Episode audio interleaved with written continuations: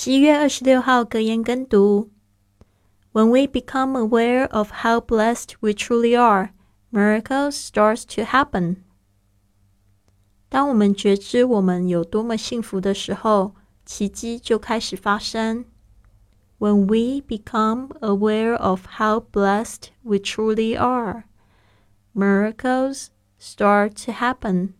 When we become aware of how blessed we truly are, miracles start to happen.